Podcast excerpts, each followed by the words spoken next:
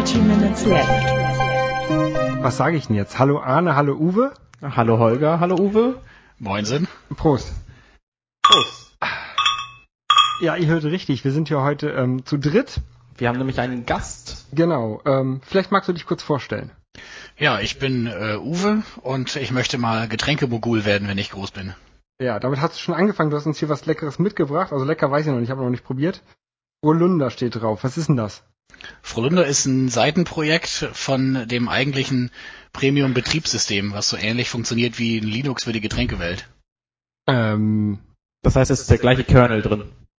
Der gleiche Kern an Arbeitsweise, genau. Der Ja. Inhalt ist anders, Ah. aber die Arbeitsweise ist identisch. also jeder setzt sich zu Hause hin, mischt Sachen zusammen und schickt die zu euch und ihr kippt die dann in einen großen Becher rein. Nicht so ganz, aber das erzähle ich euch nachher noch. Okay, ähm, also das ist hier Holunderblütengetränk. Kein Koffein.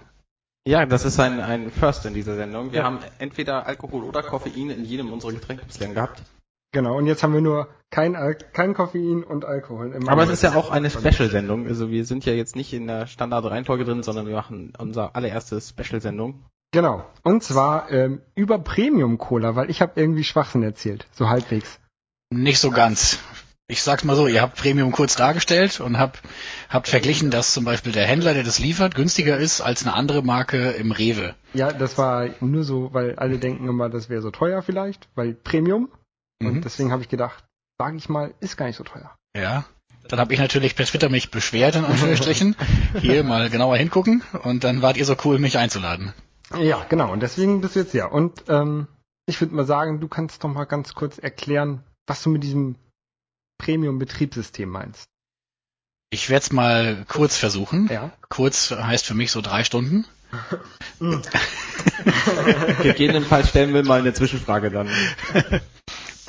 Okay, also ich habe hier vor mir extra Zettel und Stift, damit ich es euch zumindest anschaulich machen kann. Wir Ah, versuchen das dann wortgetreu zu beschreiben. Äh, Zwei Kreise, drei Kreise? Genau, also wenn man sich ein Unternehmen klassisch sozusagen anschaut, dann kauft es irgendwelche äh, Produkte oder Zutaten oder Vorprodukte und macht damit irgendwas, hat eine Fabrik, wo dann irgendwie Dampf rauskommt oder sonst was und verkauft dann die fertigen Produkte an die Kunden Ja.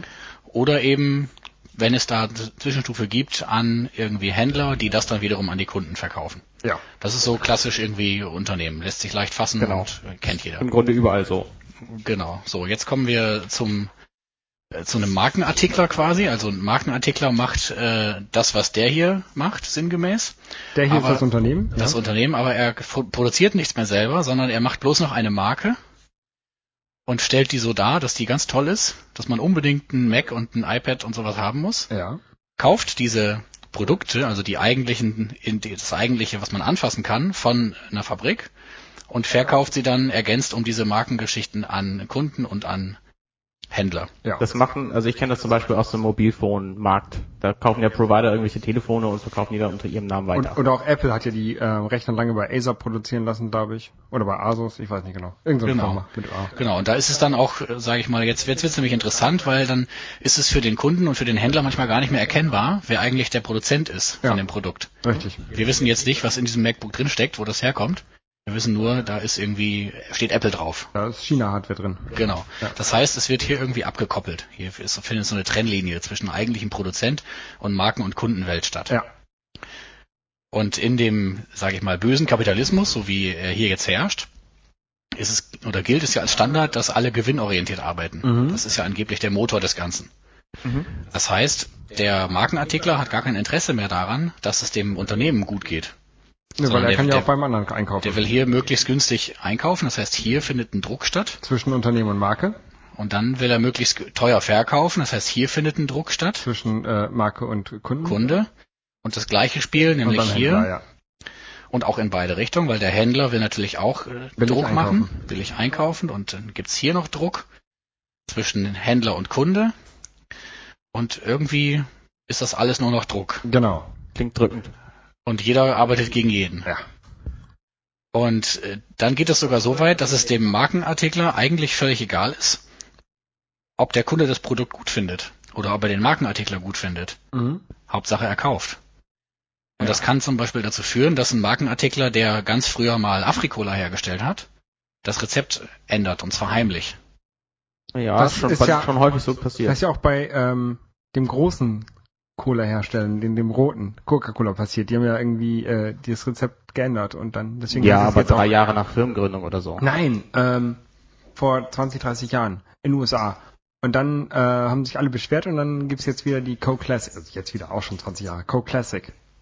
Ah, Die haben das interessant. Rezept wieder zurückgebundelt. Egal. Also berühmte Fälle dieser Art kenne ich zum Beispiel von der Milchschnitte, da war früher Alkohol drin und ist jetzt nicht mehr. Warum? Wie, warum? Warum da keine mehr drin? Das ist ja gut. Ja, weil das irgendjemand rausgefunden hat, deswegen. Ja. Weil die Kinder sich auf dem Schulhof damit besoffen haben. Wie, wie das Cokes in der, in, in der Cola. Genau, ja. Weiter. Okay. Premium Cola geht so, dass wir eigentlich hier saßen, also wir waren einfach nur Kunden ja. und haben äh, unsere Afri getrunken oder ich habe meine Afri getrunken und habe irgendwann gemerkt, das Rezept ist anders. Ja. Und äh, das ist deswegen anders, weil in diesem System nach allen Seiten gedrückt wird und der Kunde eigentlich nur stört und nur noch kaufen soll. Und es war also egal, ob mir das gefällt oder nicht. Ja. Aber ich fand das nicht gut und habe deswegen zwei Jahre lang protestiert gegen diesen Markenartikler. Ja. Mineralbrunnen AG hießen die. Und habe verlangt, dass die mich bitteschön als Kunden wieder mit einbeziehen und das Rezept auf keinen Fall heimlich ändern. Punkt eins Und Punkt zwei, dass sie es wieder zurückdrehen.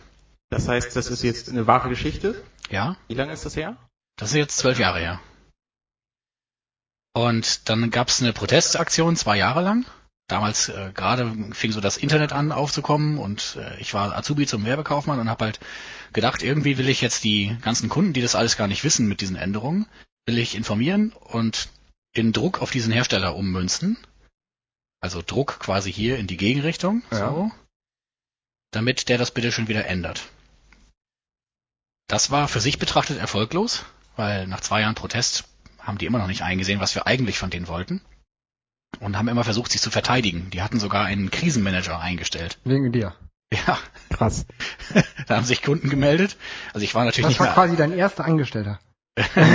nee, wir waren damals 780 Leute in dieser Interessengruppe Premium hieß das. Mhm. Weil die Rezeptänderung ging dann einher damit, dass sie auch den Zusatz Premium weggenommen haben. Und dann war ich also nicht mehr alleine, aber die haben das dann als, als Krise verstanden, dass die Kunden sich hier melden und mitreden wollen an der Rezeptur. Und dann habe ich ganz viel Glück gehabt und habe einen Hersteller, also einen Produzenten kennengelernt, der das echte Rezept noch hatte. Und habe quasi für uns einfach mal 1000 Flaschen kommen lassen. Von dem Original Afrikola-Rezept. Genau. Und dann haben wir die ausgetrunken und dann äh, mussten wir Nachschub haben. Das waren dann ja nicht mal zwei Flaschen pro Person. Genau. Ja. Und es haben einige das per Post sich schicken lassen. Hm. Und äh, dann waren die irgendwann weg und dann musste ich noch 1000 Flaschen haben. Und dann war ich plötzlich irgendwie in der, also in der Situation, dass ich vom Kunden zum irgendwie Markenartikler Produzenten geworden war. Aber ich hatte gar keine Ahnung von der Materie, wie man das Mhm. eigentlich alles macht. Und dann hast du dir aus deiner Gruppe jemanden gesucht. Ja, aber nicht nur einen, sondern in diesem groben Netzwerk, was ich hier aufgemalt habe, da sind ja noch diverse andere Beteiligte. Es gibt ja zum Beispiel hier zwischen noch einen Getränkehändler Zwischen Zwischen- Händler und Kunde, ja. und es gibt hier zwischen noch einen Gastronom. Ja. Und dann gibt's äh, auf jeden Fall hier noch einen Spediteur, der das Ganze transportiert. Zwischen Produzent und Händler. Zwischen allem eigentlich, der das hin und her fahren muss. Ja, klar. den gibt's, den gibt's hier auch. Und dann gibt's noch, äh, Die Mutter, die das vom Supermarkt nach Hause fährt? Die, die haben wir jetzt mal nicht mit eingeplant, aber in so einem, also so- Wirtschaft ist ja eigentlich eher ein Netzwerk, kann Ja. man sagen. Und an jeder Stelle dieses ganzen Netzwerks macht irgendjemand irgendwas. Vor allem Gewinn. Die meisten wollen das, ja. Aber auf jeden Fall äh, tragen sie irgendwas dabei. Dann gibt's hier irgendwie einen Steuerberater und dann gibt's eine Bank, die dann auch mit drin hängen. Am Kunden.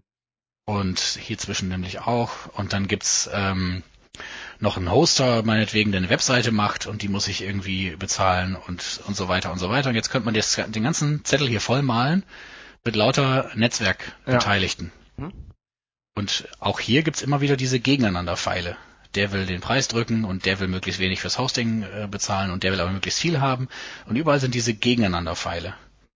Und dieses Gegeneinander hat mich so geärgert, oder das war so die Grundidee, das muss doch irgendwie besser gehen, als immer so gegeneinander zu arbeiten. Ja. Und deswegen habe ich, oder die Grundidee ist in dem Sinne völlig simpel. Ich will eigentlich, dass das Unternehmen sich nicht nur hier betrachtet, Als oder Marke? vielleicht als Marke oder vielleicht noch mit den Kunden, das ist auch schon viel wert, sondern dass das Unternehmen eigentlich das Ganze betrachtet. Das ist mein Unternehmen. Es geht jetzt von den einzelnen äh, Zutatenlieferanten bis all, also alles, ja. Alles, was wir bis jetzt besprochen haben. Im Prinzip alle. Ja. Obwohl ich nur hier bin, ist das ganze Netzwerk eigentlich mein Spielfeld. Ja. Und ich will das Ganze so steuern, dass alle Beteiligten in diesem Netzwerk miteinander zufrieden sind und dass diese Gegeneinanderpfeile hier verschwinden. Mhm. Und deswegen muss ich alle Beteiligten einladen, bei allen Entscheidungen mitzuwirken. Denn wenn zum Beispiel der Deckelhersteller sich entscheidet, das Plastikinnenleben des Deckels, das ist hier oben drin, ein bisschen dünner zu machen, weil er Kosten sparen will, Ja. dann wirkt sich das vielleicht hier beim Hersteller aus oder das wirkt sich hier hinten beim Gastronomen aus. Irgendwo wirkt sich das vielleicht aus. Oder wenn auf einmal die weißen Deckel aus sind Beispielsweise, genau. und es nur noch goldene gibt. Das war eine schöne Geschichte, ja. Ähm, oder wenn zum Beispiel hier sich jemand entscheidet, der Großhändler sagt, ich will jetzt mehr Anteil haben, dann wirkt sich das irgendwo aus über die Preissenkung. Und jeder, der irgendwas macht, hat irgendwo also Auswirkungen.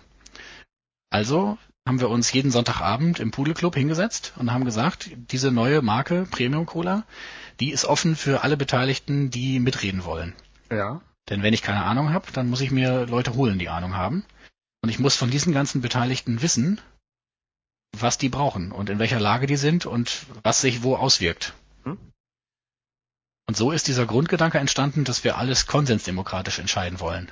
Das heißt, wir reden so lange, bis alle einverstanden sind. Das heißt, kann du hast jetzt auch tatsächlich alle im Boot. Ich glaube nicht, dass wirklich alle im Boot sind, aber es könnten alle im Boot sein. Das heißt, jeder, der merkt, ihm gefällt irgendwas nicht, kann sozusagen ins Boot gehen, mitreden. Mhm. Und wenn das erledigt ist, kann er auch wieder raus. Und wie funktioniert das praktisch? Also ähm, trefft ihr euch immer oder läuft das hauptsächlich über Internetverkehr, also E-Mail? Zu Anfang haben wir uns immer getroffen, jeden Sonntagabend im Pudel. Und als es irgendwann dann Köln und Magdeburg gab als Städte, dann haben wir es irgendwann umgestellt auf einen Mailverteiler. Ja. Und das ist es heute noch. Und wenn mir da jetzt nicht was, irgendwas nicht gefällt, dann kann ich sagen, macht doch mal mehr Koffein rein.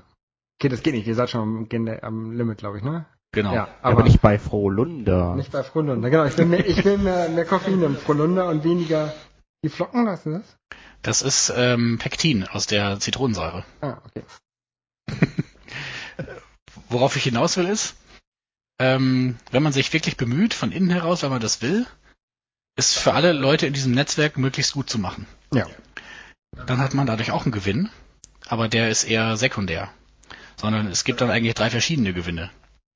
Der erste Gewinn ist, dass das Ganze eine Stabilität bekommt. Denn wenn alle zufrieden sind, dann bleiben sie auch dauerhaft dabei. Mhm. Der zweite Gewinn ist, äh, dass es ähm, eine gewisse Freiheit bedeutet, weil äh, solange die alle irgendwie zufrieden sind, kann ich auch mal eine Woche wegfahren. Dann geht nicht gleich alles kaputt. Und der dritte Gewinn, das ist erst der der eigen, also der normale Unternehmergewinn, sage ich mal, ist äh, mein Anteil pro Flasche, das ist mein Arbeitslohn. Das heißt, in dem Sinne bin ich Unternehmer geworden mittlerweile, aber ich verhalte mich wie ein Arbeitnehmer, der seine Arbeit macht und seinen Lohn haben will, aber nicht darüber hinaus. Okay. Weil ich denke, wenn ich einen Gewinn erziele, dann habe ich irgendjemand anders in diesem System entweder zu wenig gegeben oder zu viel weggenommen. Ja, es klingt durchaus äh, logisch. Ja. Deswegen ist es bei uns, soll ich weitermachen? Ja, ja, mich- ja, ja, mich ja. bremsen, ne? Deswegen ist es bei uns so, dass wir pro Flasche feste Anteile haben, Ja. die bis auf den einzelnen Cent runtergerechnet sind. Okay. Und das, was du malst, ist gerade die Flasche mit den Prozenten drin. Das sind die Anteile in Cent statt Prozent. Und diese Anteile haben wir sozusagen für alle Beteiligten in diesem Netzwerk ähm, mit diesen Beteiligten Ja. festgelegt. Das heißt 6,6 Cent sind die reinen Zutaten Okay. bei der Cola. Dann 13,4 Cent ist der Apfelprozess mit ähm, den, dem Deckel Und die mixen schon und drin? dem Wasser und dem Zucker, genau. Ja. Dann ist das ei- eigentliche Produkt sind sozusagen 20 Cent. Ja. Dann ist ein Cent dabei bei unserem Anteil, also das hier ist sozusagen Premium. Ist ein Cent dabei für das Etikett, ein Cent für einen CO2-Ausgleich, den wir machen für die ganze Herstellung. Mhm. Dann ist äh, anderthalb Cent sind drin für die Buchhaltung, ein Cent ist drin für den sogenannten Antimengenrabatt. Das ist, komme ich gleich noch dazu. Mhm. Ähm, dann sind vier Cent für mich drin, für mich als Arbeitslohn. Vier Cent für die Sprecher, sind quasi überzeugte Kunden, die zu Außendienstlern werden. Und Das sind, das sind wir dann ja auch. quasi, ja. Aber du hast uns ja schon in, in Flüssigkeiten bezahlt. Naja, das Getränk gibt's erst, wenn ihr das System verstanden habt. Werden wir nachher abgefragt? ja. Oh. Ähm, so lassen sich sozusagen für jeden, für jeden Teil in dieser, in dieser ganzen Produktions- und Leistungskette, dieser ganzen Teil, dieser ganzen Beteiligten, lassen sich Anteile definieren. Und es darf aber dann kein Gewinnanteil dazukommen. Denn wenn ich immer meine 4 Cent hier habe, Ja. dann habe ich gar kein Interesse, zum Beispiel den Spediteur im Preis zu drücken. Weil du einen festen Betrag hast. Das dir klar, nichts. ja. Ich krieg dadurch nicht mehr. Ja. Sondern im Gegenteil, ich habe ein Interesse, dass ich den ordentlich bezahle, damit der schön brav die Flaschen durch die Gegend fährt, damit das ganze System am Ja. Laufen bleibt. Mhm. Und spätestens jetzt bin ich kein normaler Unternehmer mehr, sondern äh, ich werde dafür bezahlt, es allen gut gehen zu lassen. Mhm. Und das ist so geil, das könnt ihr euch nicht vorstellen. Das äh, kann ich mir kaum vorstellen, das stimmt schon. Ja. Das ist ein interessantes Konzept. Ich glaube, es gibt nicht viele Firmen, die das verfolgen. Nee, aber es sollte mehr geben. Und da Ja, komme ich ja, jetzt, sehe ich da komme ich jetzt dazu, warum, wie wir das, wie wir das versuchen, dass es mehr gibt. Normalerweise ist es so, dass Transportkosten abhängig von der Menge immer kleiner werden. Das heißt, fährst du eine Palette, tut's richtig weh. Zwei Paletten sind immer noch teuer, drei Paletten werden schon günstiger. Ab vier Paletten wird's irgendwie erträglich. Mhm. Es ist auch normalerweise so, dass du als ähm, Hersteller deinen Kunden Mengenrabatte gibst. Wenn Ja. ein Getränkehändler kommt und kauft gleich drei Lastzüge, dann gibst du ihm halt einen günstigeren Preis, weil du hast nur einmal den Akt des Aufladens, du hast nur einmal die Abrechnung und so weiter. Das führt aber dazu, dass kleine Händler Mehr sehr, müssen. sehr hohe Einstiegsschwellen Ja. haben und eigentlich die Großen immer fetter werden und die Kleinen äh, gar nicht mehr reinkommen. Deswegen haben wir gesagt, wir wollen auf jeden Fall einen Festpreis haben für alle Mengen, keine Mengenrabatte geben und wir wollen diese Kurve hier flacher machen. Und deswegen nehmen wir von jeder Flasche einen Cent als Mhm. Anteil, Ja. legen das in den Topf und schütten das dann aus an Händler, die wegen der kleinen Mengen hohe Frachtkosten haben. Das heißt Ah. Anti- Anti-Mengenrabatt und dient dazu, diese Eintrittsschwelle hier flacher zu machen. Okay. Das heißt, es lohnt sich für Händler auch nur eine Kiste zu kaufen zum Beispiel. Bei einer Kiste ist es nicht so, denn dann würde ja wirklich ein ganzer LKW sich für eine Kiste bewegen. Das wäre für die Umwelt wieder nicht gut. Ja, okay. Aber bei einer Palette geht es dann schon. Und das ist ein klassisches Modul, oder das ist mein Lieblingsmodul in diesem ganzen System, weil das zeigt, dass man eigentlich durchs freiwillige Nettsein zu Leuten in diesem ganzen System auch handfeste Vorteile haben kann. Denn, jetzt brauche ich noch einen Zettel, Was sagen denn die, äh, was sagen denn die Großkunden dazu, äh, zu diesem System? Finden die das gut oder denken die, ja, das ist ja doof für mich? die sind es natürlich gewohnt, dass es Mengenrabatte gibt. Ja. Und wundern sich, dass es die dann nicht gibt. Und so ein Antimengenrabatt wird dann eher belächelt. Das ist so eine Spinnerei und Das äh, interessiert die gar nicht. kaum. Wenn man sich jetzt mal so eine Struktur anschaut, so eine Lieferstruktur, dann ist das bei uns zumindest so, dass es in der Regel eine Zweistufigkeit hat. Das heißt, es gibt einen, Ach, das soll Deutschland darstellen? ja, ich, ich mal nicht gut, aber ich hoffe, es ist verständlich. Ähm, es gibt in der Regel einen Langstreckenweg. Ja. Hier fahren dann zum Beispiel so zehn Paletten auf der Langstrecke vom Abfüller hier unten nach Hamm. Und dann wird da weiter verteilt, palettenweise in die einzelnen Städte. Ja. Und da wird in den Städten kistenweise an die Gastronomen verteilt. Mhm. Und für jeden, für jeden Schritt haben wir in dieser Kalkulation hier diese Stufen eingerechnet. Und äh, das System sozusagen äh, steht nach Jahren Aufbauarbeit. Und wenn jetzt hier jemand Neues dazukommen will, dann hat er ja zu Anfang nicht diese großen Mengen, nicht eine ganze Palette, sondern nur ein paar Kisten oder Ja. sowas. Oder wenn jetzt hier ein neuer Verteiler einsteigen will, hat er auch nicht gleich zehn Paletten zusammen. Und deswegen können wir durch diesen Antimengenrabatt ihm den Einstieg leichter machen, bis wir irgendwann sagen, okay, das sind jetzt vier Paletten, jetzt streichen wir dir das, jetzt hast du den normalen Preis. Mhm. Und das heißt, du kannst quasi durchs freiwillige Netz sein auch noch handfeste ökonomische Vorteile erzielen, weil du strategisch den Einstieg in neue Städte erleichterst. Ja, ist logisch. Und du bist kommunikativ auch derjenige, der sich um die Kleinen kümmert. Ja. Das, das Netzsein wird hier wirklich belohnt, aber nicht sofort, sondern viel, viel später. Und wie weit hat sie das umgesprochen? Also wo seid ihr schon überall vertreten in Deutschland? Es sind jetzt 90 Städte insgesamt. Oh, das ist schon eine ganze Menge. Und zwar in Deutschland, der Schweiz und in Österreich gibt es auch noch zwei. Hm, nicht schlecht. Also ich kenne das jetzt nur aus Hamburg, deswegen habe ich es noch Mhm. nirgendwo anders gesehen. Jetzt ist es ja so, alles das, was ich hier jetzt erzählt und aufgemalt habe, das ist jetzt nur so ein ganz kurzer Eindruck, sage ich mal. Das, Ja. Ich kann, wie gesagt, drei Stunden über, darüber reden. Ähm, aber das haben wir zu Anfang nur für Premium Cola gemacht, mit sozusagen den, den Händen vor den Augen, um das, also so seitlich wie so ein Pferd so Scheuklappen hat, um das für uns möglichst gut hinzukriegen. Mhm. Und ähm, Dann haben wir gedacht, so, das muss man doch alles mal aufschreiben. Dann habe ich das aufgeschrieben, 2008 war das. Und das, hat, das waren das insgesamt 48 Module. Und extra auch modulweise aufgeschrieben, damit du ähm, das einzeln betrachten kannst. Zum Beispiel Antimengenrabatt, greifst du ein Modul raus, erklärst, wie das funktioniert. Und ähm, dieses ganze System ist eigentlich viel zu geil, um es für uns zu behalten. Ja. Müsste eigentlich Open Source sein, dass es jeder benutzen kann. Ja. Und deswegen haben wir es unter Open Source gestellt, also eine CC-Lizenz. Kannst es frei kopieren, steht auf der Homepage, kannst du alles runterkopieren, kannst alles hier durchlesen und kannst Teile deines Unternehmens genauso laufen Das lassen. betrifft jetzt auch nur das Geschäftsmodell, nicht das Cola-Rezept. Richtig. Ah, okay. Das Cola-Rezept habe ich selber übrigens auch gar nicht.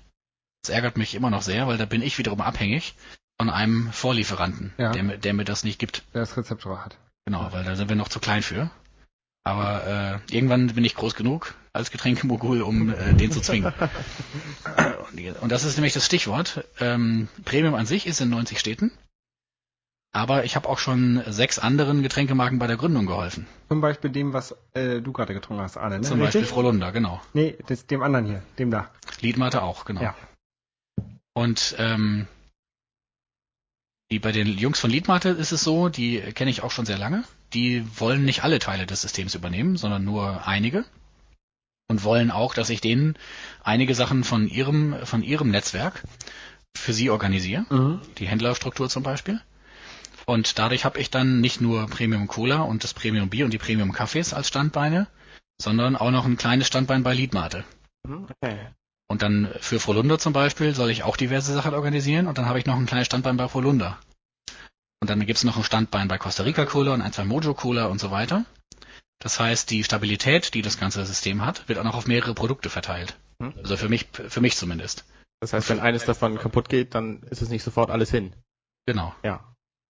Und der, der eigentliche Lohn oder die eigentliche Freude daran ist aber eher die, dass diese Arbeitsweise als so gut und äh, funktionierend wahrgenommen wird, dass die das ähm, übernehmen wollen. Frolunda ist so ein Projekt, ähm, das sind zwei Jungs aus Freiburg, die sind komplett rechtlich eigenständig, das ist die Frolunda UG, also denen habe ich formal überhaupt nichts zu sagen, Mhm.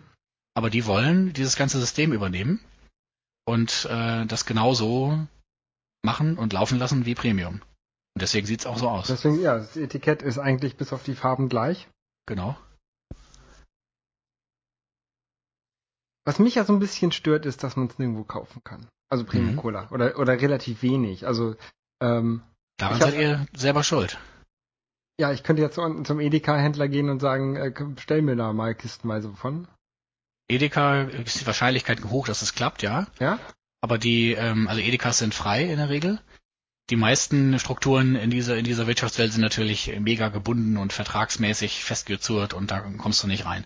Und andere Getränkemarken arbeiten ja auch nicht so wie wir, sondern die haben hier einen Anteil von 6, 7, 8 Cent pro Flasche für Sponsoring, Werbekosten, Zuschüsse, Listungsgebühren, Freiware und lauter Schmutzigkeiten, mit denen diese Struktur hier äh, angekettet wird, sage ich Mhm. mal. Das heißt, wenn du jetzt in einen Laden gehst, der eine andere Hamburger Getränkemarke hat, so so einen Leicht, Leichtkosten, Leuchtkasten oben dran, Ja. dann ist die Wahrscheinlichkeit hoch, dass da Geld geflossen ist und dass der gar keine Premium nehmen darf. So. Aber das habe ich nicht gemeint, sondern ähm, Premium ist rein formal immer noch ein Ein-Mann-Laden.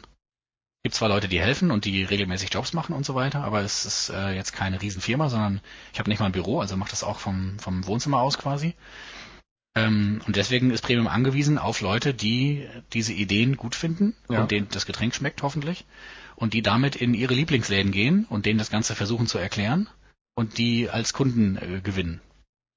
Das nennt man ja Word of Mouth Marketing, machen, machen alle.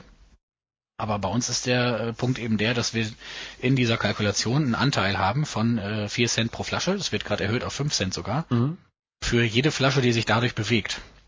Das heißt, wenn ihr euren Lieblingsladen überzeugt und der bestellt dann äh, die nächsten, äh, keine Ahnung, drei Jahre, jeden Monat äh, irgendwie fünf Kisten, dann habt ihr immer diesen Anteil. Wie mache ich den geltend? Da, da gibt es einen Prozess bei uns, also wirst du einmal angelegt als Sprecher heißt das. Ja. Und dann kommt äh, quartalsweise die Katja und schickt dir eine Gutschrift. Dann sage ich, äh, komme ich zu dir und, und, und schreibe über Twitter, hey, ich habe jetzt den Edeka überzeugt, dass der Premium Cola verkauft. Nicht direkt, da gibt es mittlerweile auch jemand für, die Anne, die macht den Sprecher-Support, heißt Okay, das. dann schreibe ich die Anna an und Genau, sage die, ihr das. und die speichert das dann und äh, dann geht das seinen Gang.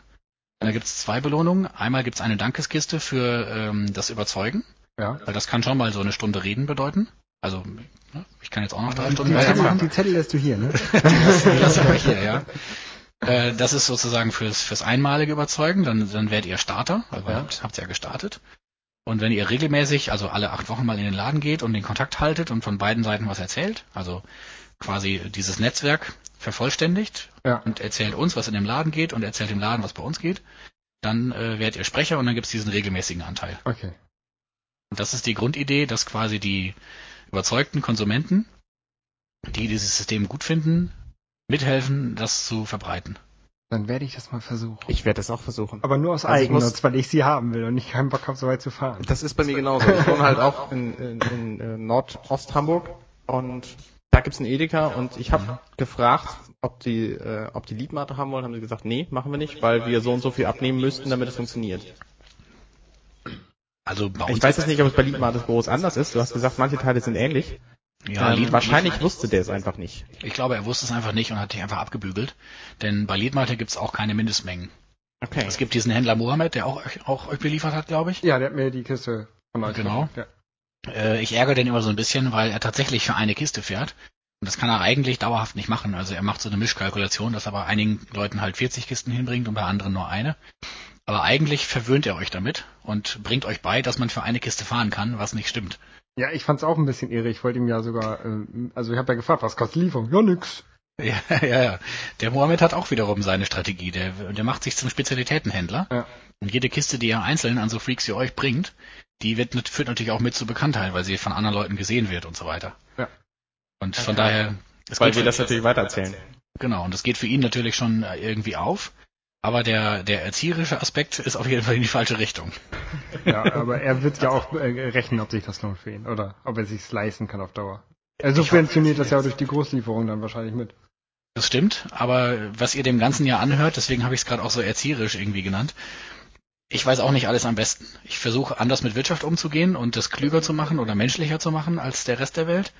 Aber ähm, äh, das geht nur über ein Verständnis für Zusammenhänge. Ja. Und dieses Verständnis für wirtschaftliche Zusammenhänge, das ist äh, ganz, ganz selten. Für die meisten Leute äh, ist die Quelle von Produkten der Supermarkt. Und was danach oder davor passiert, äh, das, das ist denen gar nicht klar. Mhm. Und warum eigentlich die Dinge so sind, wie sie sind. Und deswegen versuche ich immer, werde ich immer schon Erklärbär genannt, äh, versuche ich immer zu so vermitteln, welche Zusammenhänge da gelten und da, da greifen. Weil nur wenn du es kapierst, kannst du es auch beurteilen. Mhm. Der Edeka zum Beispiel ist in der Regel frei. Also die haben ein Sortiment, was sie von der Zentrale kaufen können, aber nicht müssen. Ja, genau. Aber wenn du zum Beispiel in, äh, in Rewe gehst oder in, in Aldi, hast du gar keine Chance, weil das wird alles zentral gesteuert. Und da fließt richtig Geld, wenn du überhaupt rein willst. Nennt sich Ja. Listungsgebühr. Und das äh, machen wir zum Beispiel nicht mit, weil das dann letztlich hier eingerechnet werden müsste und vom Kunden wieder bezahlt wird. Und deswegen siehst du auch von uns keine Werbung. Gar keine. Ihr macht nur. Also ich habe noch keine gesehen. Nee, ich auch nicht. äh, Höchstens. Es gibt DIN A4 PDF, die man sich selber drucken kann. Ja, da muss man euch ja schon kennen, um die Seite zu, zu öffnen. Also. Genau. Also ich habe auch mal Werbekaufmann gelernt und ähm, Ich glaube ja auch, Werbung funktioniert nicht. Also ich kaufe nichts wegen der Werbung. Glaube Ja, ich ich nicht. glaube, ich kaufe schon einiges wegen der Oder Werbung. die Werbung weiß es, dass ich nichts kaufen würde und macht das unterbewusst. Du sagst, du hast Werbekaufmann gelernt? ja, Hast du diese A4-Seite erstellt? Äh, nee, habe ich nicht mal selber gemacht, sondern das hat ein äh, Berliner Ko- Kollege gemacht. Ähm, worauf ich aber hinaus will, ist der, der Grundgedanke von Werbung. Du nimmst eigentlich von den Kunden mehr Geld, als du eigentlich müsstest und bezahlst damit Werbung, die den Kunden wieder auf den Wecker geht.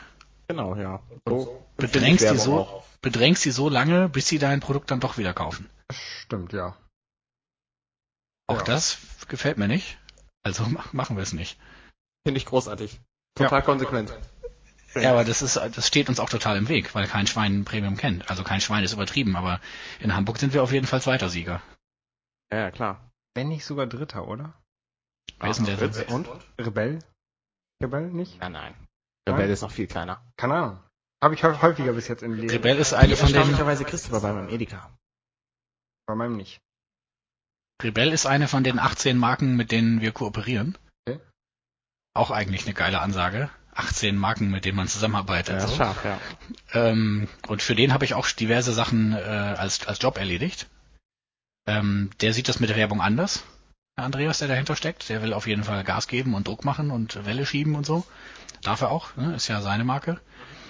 Ähm, aber deswegen kann es durchaus sein, dass er bald äh, von der Bekanntheit her und auch von den Flaschenzahlen her Premium überholt. Okay. Das heißt, unser Ansatz ist sehr langsame.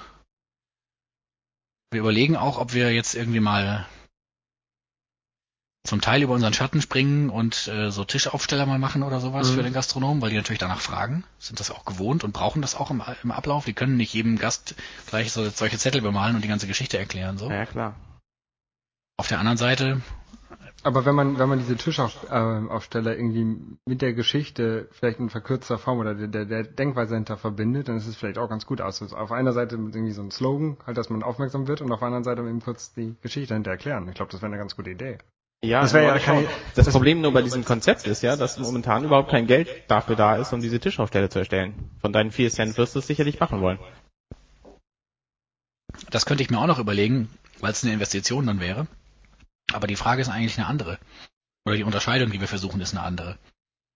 Wir versuchen nur Werbung zu machen, die äh, Pull bedeutet. Also wenn, dass sich jemand freiwillig Informationen zieht. Ja. Und Push, dass man sich in die, in die Aufmerksamkeit des Betrachters reindrängelt, so wie ein Plakat, so wie ein Leuchtschild und auch wie ein Tischaufsteller letztlich. Das ist eigentlich unschön. Weil ich will niemanden nerven. Nee, aber wenn du, wenn du einen Tischaufsteller machst, auf der einen Seite steht, wir haben Premium Cola, das nervt ja noch nicht, würde ich sagen. Und dann denkt er vielleicht, was ist denn Premium Cola? Und nimmt den in die Hand und guckt sich die Rückseite an und sieht, ah, die so und so, das steckt dahinter.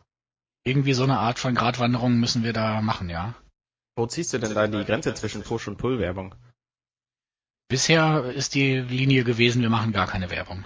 Hm? Ähm, das heißt aber auch, dass wir sehr wenig Leute mit diesem Grundansatz erreichen und dass wir relativ wenig in der echten Welt verbessern können. Wir haben einen Marktanteil von einem halben Promille. Mhm. Virtuelle Reichweite ist höher und über die Kooperationen sicherlich auch und so weiter. Aber so richtig verbessert haben wir die Welt noch nicht. Also jetzt den Rest der Welt. In unserem Netzwerk kriegen wir das hin. Meine schon. okay, das ist schön, aber das ist, ich will halt eigentlich äh, mal Getränkemogul werden. Deswegen Ja. habe ich das vorhin so eingeleitet. Ich will Mhm. eigentlich nicht 18 Marken haben, sondern 800, die so arbeiten. Mhm. Und um da hinzukommen, äh, sind Kooperationen ein Weg, ist sicherlich auch mehr Kommunikation ein Weg, deswegen sitze ich ja auch hier.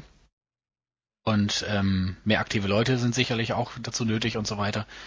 Ähm, wir haben uns gerade ein Beispiel genommen an Linux und haben äh, was umorganisiert. Mhm. Bisher war das bewusst ein, ähm, nennt man das ein homogenes Kollektiv. Das heißt, es gab ähm, mich als Gründer und Motor oder sowas und es gab Kollektivisten, alle auf dem gleichen, auf der gleichen Stufe quasi oder auf dem gleichen Level. Und irgendwann war es von der Arbeit zu viel und wir haben gesagt, wir wollen äh, eigentlich ein Kernteam haben an Leuten, die regelmäßig Aufgaben übernehmen. Bei Linux ist es auch so, da gibt's auch den Gründer und Motor und dann gibt's ein, drumherum so ein Arbeitsteam quasi. Und dadurch hast du äh, ruckzuck ein Kollektiv zweiter Klasse, sage ich mal, was ich nie wollte. Ja. Aber von der regelmäßigen Arbeit her geht's gerade nicht mehr anders, als dass man die Mitbestimmung weiterhin für alle offen lässt, aber halt irgendwie hier so ein, so ein Kernteam aus regelmäßig tätigen Leuten bildet. Und die wiederum sollen dann auch mal eine Rechtsform irgendwann gründen gemeinsam, Mhm. wo das dann formal rein übertragen wird. Und das auch möglichst offen, irgendwie eine Genossenschaft oder irgendwie sowas. Dahin geht auf jeden Fall die Reise. Da muss man sich auch mit rechtlichen Sachen eine ganze Menge Gedanken machen. Genossenschaftsgründung kenne ich auch. Ich habe auch schon mal eine gegründet. Ihr würdet euch wundern, wie viel Kopfschmerzen man als Getränkehersteller mit allem Möglichen hat. Gegen Kopfschmerzen hilft Liedmate. Koffein hilft tatsächlich gegen Kopfschmerzen, weil es die Durchblutung verbessert. ähm, wie viel, wie viel, äh, du sagst ein Promille, nee, 0,1 Promille.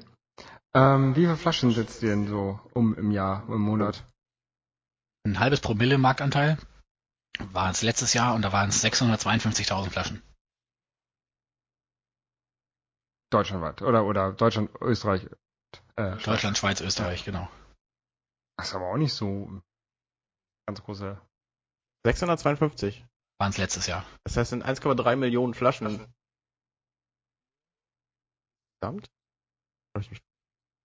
Ja. Von 0,5 Promille kannst du ja hochrechnen, wie viele Flaschen insgesamt verkauft werden. Äh, das will ich aber nicht. Da kannst du die, die Cola-Gesamtmenge kannst du davon Ja. errechnen. Mhm. Ja. Also, fand das jetzt ein bisschen so Information überfüllt. Ähm, ich muss das jetzt nochmal sacken lassen. Ich habe jetzt Kopfschmerzen. Ich habe ich hab noch eine konkrete Frage. Ich äh, plane jetzt tatsächlich zu meinem Edeka-Menschen zu gehen und ihn zu überreden. Hast du ein Erfolgsrezept oder, oder eine Idee, wie ich es am besten angehen soll? Den Selbstdruckflyer runterladen. Es gibt einen Leitfaden dafür. Mhm. Es gibt auch Presseartikel, die ganz gut gelungen sind. Also Meinungen von Dritten gebe ich immer lieber weiter als meine eigene. Äh, und das schickt dir anne.premiumcola.de. Okay. Prima. Dann frage ich da mal nach. Genau. Ähm, ich sehe jetzt hier, du hast ja auch eben gerade erzählt, äh, ihr habt noch Kaffee und Bier und so. Ähm, wie ist da? Sind da so die Marktanteile ähnlich oder sind die noch deutlich kleiner? Bei Bier weiß ich es nicht, bei Kaffee weiß ich es auch nicht. Okay. Ähm, beim Kaffee ist es so, dass der relativ frisch ist und sich bisher nur an Privatleute richtet. Also als Abo-Modell, was du im Briefkasten findest nach, zum Zeitpunkt deiner Wahl. Ja. Und äh, da haben wir, glaube ich, bis jetzt 380 Päckchen verschickt und wir bräuchten 700, um die Startkosten wieder reinzuholen. Okay. Also bis sich das trägt, vergeht noch ein bisschen was. Abo. Also Kaffee kaufen jetzt. Ja, Ka Kaffee ist sowieso mal gut, aber ich trinke den immer zur Zeit nur für Arbeit. Und da muss ich nichts dafür bezahlen. Das heißt ja nicht, dass du ihn trinken musst. Du musst ihn ja nur kaufen. ja, Und das, gut. Das wäre ja Verschwendung. Bei Kaffee ist übrigens auch sehr interessant, wenn man sich mal so Fairtrade äh, anschaut. Das ist ja eigentlich nur ein Mindestpreis, was keiner so, so richtig weiß. Mhm. Und seit einiger Zeit ist der Weltmarktpreis für Standardskaffee höher als der Mindestpreis für Fairtrade. Das heißt, momentan ist es der gleiche Preis, den die Bauern kriegen. Aber nur wo Fairtrade draufsteht, das gilt dann als fair. Dieser Fairtrade-Preis stammt aber von 1986 im Prinzip. Ja. Das heißt, er ist längst nicht mehr ausreichend. Und deswegen gehen wir hin und zahlen 150 Prozent des Fairtrade-Preises an die Bauern. Zertifiziert ist es aber nicht, weil das würde wieder extra Geld kosten, 20 Cent pro Päckchen. Okay. Also ihr habt, ihr seid quasi besser als Fairtrade, dürft es aber nicht rausschreiben. Wir dürften schon, aber dann müssten wir Dann- 20 Cent ja, ja. pro Päckchen. Das ist einer der Gründe. Also ich habe immer gewusst, dass mit dem Fairtrade und Bio und so, dass da irgendwas nicht stimmt. Und jetzt erfahre ich mal, woran es denn liegt. Also Kann ich, ich, noch, kann ich noch mehr erzählen? ja bitte gerne, dann bin ich, also, da bin ich sehr neugierig. Ich kaufe ja grundsätzlich keine Produkte, wo Bio draufsteht, weil ich es für, für Napping halte. Es ist sicher nicht in allen Fällen so, aber ich denke mir immer, wenn ich, wenn ich was haben will, was Bio ist, dann gehe ich direkt zum Schlachter oder so. Weil- Also ich kaufe alles, was mir schmeckt. Ich achte da nicht großartig drauf. Ich, ich achte darauf, dass ich ähm, wenig abgepackte Fleisch und sowas kaufe, weil ich da denke, dass es nicht ganz so gut ist wie das am Schlachter und auch, also direkt am Schlachttisch, aber Also ich habe immer das Gefühl, sobald da Bio draufsteht oder Fairtrade, gewinnt da irgendjemand dran, der nicht dran gewinnen soll. Sachen, die ja deutlich teurer sind als was weiß ich, der Schokoriegel zum Beispiel, wo Fairtrade draufsteht, kostet dann irgendwie das Doppelte. Also ich kann das fürs Premium-Bier sagen, das ist äh, Bioland zertifiziert. Und da ist es pro Flasche äh, ein Viertel Cent der Zertifizierungskosten. Ja, da kann man jetzt auch, glaube ich, noch Viertel Cent, das geht doch. Viertel Cent ist, In unserem Modell ist es schon viel Geld. ja. Also ich arbeite quasi ein Viertel des Jahres damit, nur für diese Zertifizierung. Mhm. Aber ich halte Bio trotzdem für den richtigen Weg, weil es äh, zumindest ein Mindestmaß an Kontrolle der Be Produktionsbedingungen bedeutet. Okay. Ich habe allerdings auch von einigen Herstellern mitgekriegt, dass diese Biokontrolle, je nachdem wo und welcher Kontrolleur das ist, eher schwach bis gar nicht ausfällt. Und ich hatte auch schon mal die Erfahrung gemacht, mir einen riesen Kopf gemacht und Angst gehabt, äh, jetzt kommt die Biokontrolle, ich muss jetzt alles vorbereiten und so weiter. Also die Kontrolle hätte ich mir auch sparen können, sage ich mal, Okay. die da stattgefunden hat. Das war beim letzten Mal aber, jetzt vor gerade vor zweieinhalb Wochen, war das aber anders. Also die Kontrolleurin, die da kam, die wollte es echt genau wissen und die war im positiven Sinne anstrengend. Was dann wiederum heißt, weil sie nach Zeit abrechnet, dass ich noch mehr des Jahres Okay, für die Kontrolle arbeite. Mhm. Aber wie gesagt, Bio ist bei Landwirtschaft aus meiner Sicht die richtige Richtung, aber es ist noch längst nicht ausreichend. Also, aber wie- du sagst gerade, die wird nach Zeit abgerechnet. Das heißt, es ist eigentlich im Sinne des Zertifizierten, dass die Prüfung nicht ordentlich gemacht wird, damit sie so schnell zack, zack, zack. Genau. Furchtbar. Ja, ähm, ich hätte sonst nichts mehr an Fragen. Ich eigentlich auch nicht. Ja, dann äh, auf jeden Fall danke. Gerne. Ich hoffe, ich habe euch nicht äh, zu sehr Kopfschmerzen bereitet. Nee, nee, nee, äh, es war doch detaillierter, als ich gedacht hätte. Also, Es hab- ist ich allem hab- viel spannender, als ich, als ich erwartet habe. ja, ich habe Habt heute... ihr, heute, habt ihr heute Abend noch was vor? Also bis zwölf könnte ich noch So, Podcast weiter erzählen. Ja, nee, ich, ich glaube, dann, dann, dann springen uns unsere Hörer aufs Dach. Apropos Hörer. Äh, ihr, die ihr jetzt zuhört, ihr dürft uns gerne Audiokommentare zu dieser Folge schicken. Wir sind nämlich sehr neugierig, wie ihr darüber denkt. Genau, und Fragen leiten wir an dich weiter. Ihr könnt euch auch bei uns auch per Oder Twitter antworten und Anne? Anne hieß sie. Das kannst du an Anne machen und oder könnt ihr an Anne machen, liebe Hörer. Und Anne sortiert dann, ist es eine Frage, die sie selbst beantworten kann, was sie in der Regel kann, oder äh, schickt es mir weiter. Ja. Gut, Ja. dann vielen Dank. Ja, vielen Dank, Uwe, fürs Kommen. Ich danke euch für die Einladung. Und ähm, ich trinke hier noch ein. Das ist echt nicht verkehrt, das Zeug. Das stimmt. Prolunder. Hat nur den großen Nachteil, es ist halt kein Koffein. Ja. Prost. Und bis zum nächsten Mal. Tschüss. Dirty